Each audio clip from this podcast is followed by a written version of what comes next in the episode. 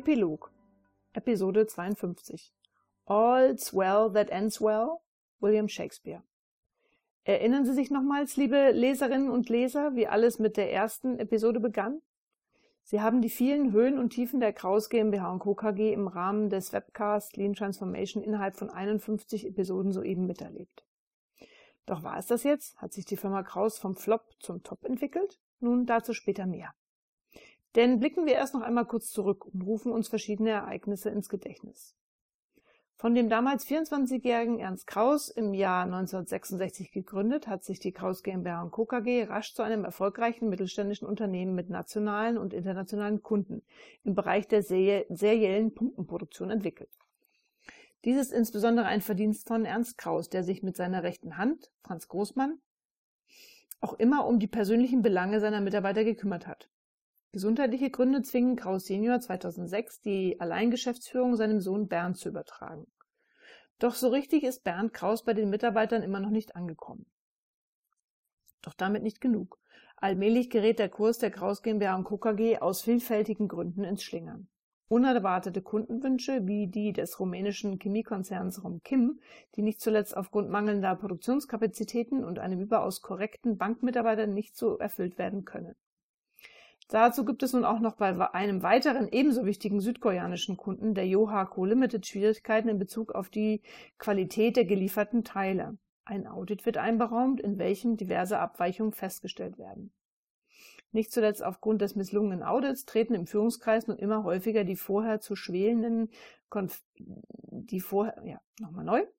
Nicht zuletzt aufgrund des misslungenen Audits treten im Führungskreis nun immer mehr und immer häufiger die vorher nur schwelenden Konflikte offen zutage. Produktionsleiter Franz Großmann hat auch nach fünf Jahren mit dem Juniorchef Bernd Kraus gerade während dieser schwierigen Phase so seine Probleme. Obendrein machen sich in der Belegschaft Ängste um den Arbeitsplatz breit.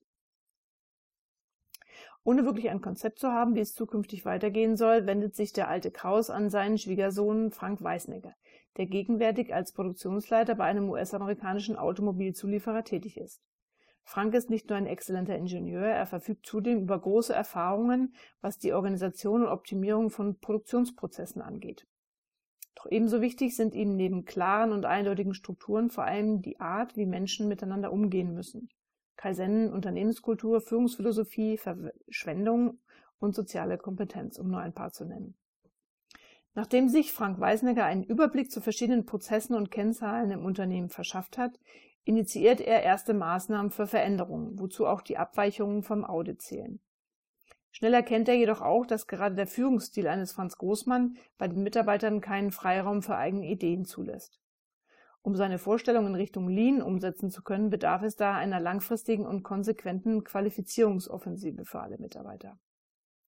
Eingeleitet mit der Fabrik im Seminarraum als Initialzündung, da dort die Mitarbeiter erleben, wie sie selbst Potenziale erkennen und Verbesserungen umsetzen können.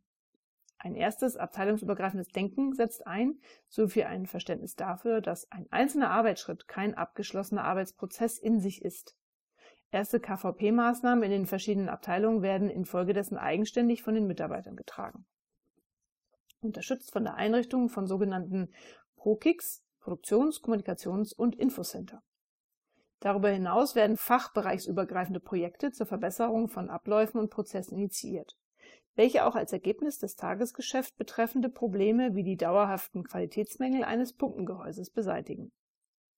Des Weiteren können seitens der Geschäftsführung Vereinbarungen mit dem für die Kraus GmbH Co. KG wichtigen Kunden Romkim zur Bewältigung des unerwarteten Mehrbedarfs getroffen werden. Dennoch sind sich Bernd Kraus und Frank Weißinger bewusst, dass immer noch verschiedene Maßnahmen im Unternehmen eher einem Feuerwehreinsatz gleichkommen. Bis zu einem proaktiven Handeln und einer damit verbundenen vorausschauenden Planung werden dazu noch viele Monate ins Land gehen. Neben den im gesamten Unternehmen gestarteten Verbesserungen durch verschiedene Lean-Werkzeuge haben sie daher gemeinsam die Supply Chain Management Struktur für die Kraus GmbH und Co. KG entwickelt, welche die Unternehmensziele auf der Basis einer produktorientierten und intensiven Kundenbeziehung berücksichtigt. In diesem Zusammenhang wird auch ein neuer Planungsprozess Sales and Operations Planning initiiert. Dieser soll die Grundlagen für eine effektive und ganzheitliche Planung und Steuerung über das gesamte Unternehmen bilden und den Wandel von einer reaktiven zu einer proaktiven Kultur unterstützend begleiten. An dieser Stelle möchten wir jedoch unseren Rückblick beenden und nochmals unsere Eingangsfrage aufgreifen. Hat sich die Kraus GmbH und Co. KG nun von einem Flop zu einem Top-Unternehmen entwickelt? Wir würden diese Frage mit einem klaren Jein beantworten. In den vergangenen zwölf Monaten sind viele Dinge angeschoben und auch verändert worden. Es wurde gegenüber dem Ausgangszustand schon vieles verbessert und zwar häufig in einer Art Quantensprung. So sind Paradigmenwechsel eingetreten, die von der gesamten Organisation erst einmal verarbeitet und weiter durch zweckmäßiges Change Management begleitet werden müssen. Der eine oder andere Quantensprung wird sicherlich auch in der Zukunft eintreten. Doch das bislang Erreichte muss zuerst nachhaltig umgesetzt werden und um die Kraus GmbH und Co. KG nicht wieder ins Trudeln kommen zu lassen. Zusätzlich heißt es immer am Ball bleiben. Regelmäßiges Monitoring wichtiger Kennzahlen und auch das Streben nach Perfektion durch kontinuierliche Verbesserung aller Prozesse welcher die Mitarbeiter einbindet, verbraucht Energie und erfordert von allen Beteiligten entsprechendes Engagement, vom Maschinenbediener bis hin zum Geschäftsführer. Zusammenfassend lässt sich hier sagen, dass die Kraus GmbH und Co. KG einen gewissen Top-Zustand, insbesondere im Vergleich zum Ausgangszustand, erreicht hat.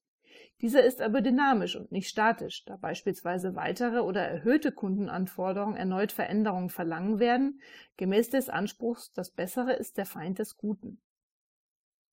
So möchten wir uns als Ihr Autorenteam bei Ihnen bedanken, dass Sie uns und unsere Kraus GmbH und Co. KG über Monate hinweg die Treue gehalten haben. Ebenso haben uns die vielfältigen und zahlreichen Feedbacks zu den Episoden des Webcast Lean Transformations stets angespornt und uns wieder und wieder gezeigt, dass die Inhalte unserer fiktiven Story auch im wahren Leben zutreffen. Und wir hoffen, dass wir Ihnen für Ihren beruflichen oder privaten Alltag vielleicht auch die eine oder andere Anregung geben konnten.